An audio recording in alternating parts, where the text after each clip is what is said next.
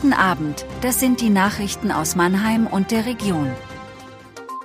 Freibier für eine höhere Oberbürgermeisterwahlbeteiligung. 19-Jähriger soll Gegenstände auf fahrende Autos geworfen haben. Prozess nach Vergiftung von Tochter.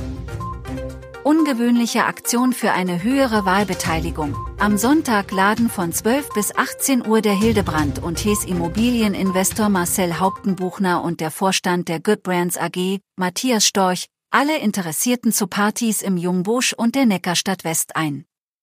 Im Allerwurscht in der Beilstraße 1 und im Concrete Coffee am Neumarkt gibt es kostenlos Bier, Würstchen, Kaffee, Zimtschnecken und Eis.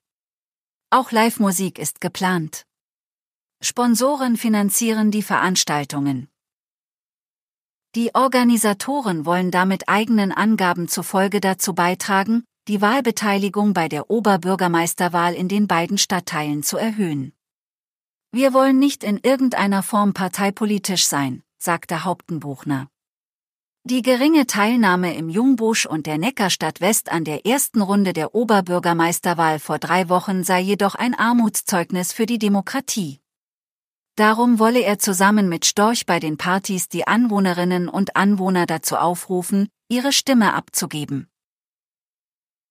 Ein 19 Jahre alter Mann, der im vergangenen Jahr mehrere fahrende Autos in Mannheim mit Gegenständen beworfen haben soll, ist jetzt in Haft. Ihm wird versuchter Mord vorgeworfen.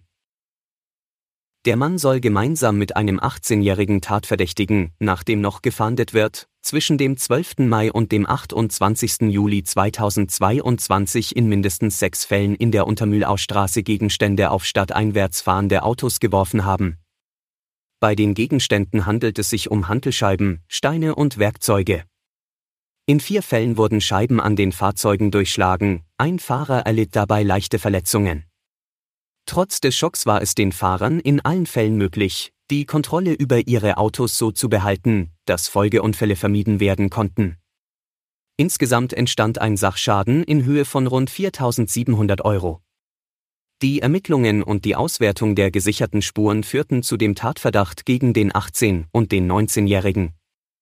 Am Mittwoch haben Durchsuchungen stattgefunden, bei denen der 19-Jährige festgenommen wurde und Beweismittel sichergestellt werden konnten. Tragischer Fall vor Gericht, der Prozess gegen Kevin G., den Vater eines 17 Monate alten Mädchens, hat am Freitag vor dem Mannheimer Landgericht begonnen. Ihm wird vorgeworfen, seine Tochter getötet zu haben, indem er ihre Milch mit einem Antidepressivum vergiftete. Die Staatsanwaltschaft erhebt Anklage wegen Mordes. Kevin G. hat vor Gericht gestanden. Gemeinsam mit seiner Verteidigerin hat er erklärt, dass er ihren Tod nicht gewollt habe. Der 24-Jährige gibt an, er habe sein eigenes Leben beenden wollen und aus diesem Grund seiner Tochter eine Tablette seines Beruhigungsmittels verabreicht. Er habe nicht erwartet, dass dies zu ihrem Tod führen würde. Die Rettungskräfte haben 90 Minuten lang um das Leben der Tochter gekämpft, doch ihre Bemühungen waren vergeblich. Die Obduktion hat ergeben, dass sie durch eine Vergiftung mit Trimipramin ums Leben gekommen war. Das Antidepressivum hatte ihr Vater verschrieben bekommen, nachdem er nach der Trennung von der Mutter unter psychischen Problemen und Ticks litt. Der Prozess wird fortgesetzt. Sollte Kevin G. wegen Mordes verurteilt werden, droht ihm eine lebenslange Freiheitsstrafe.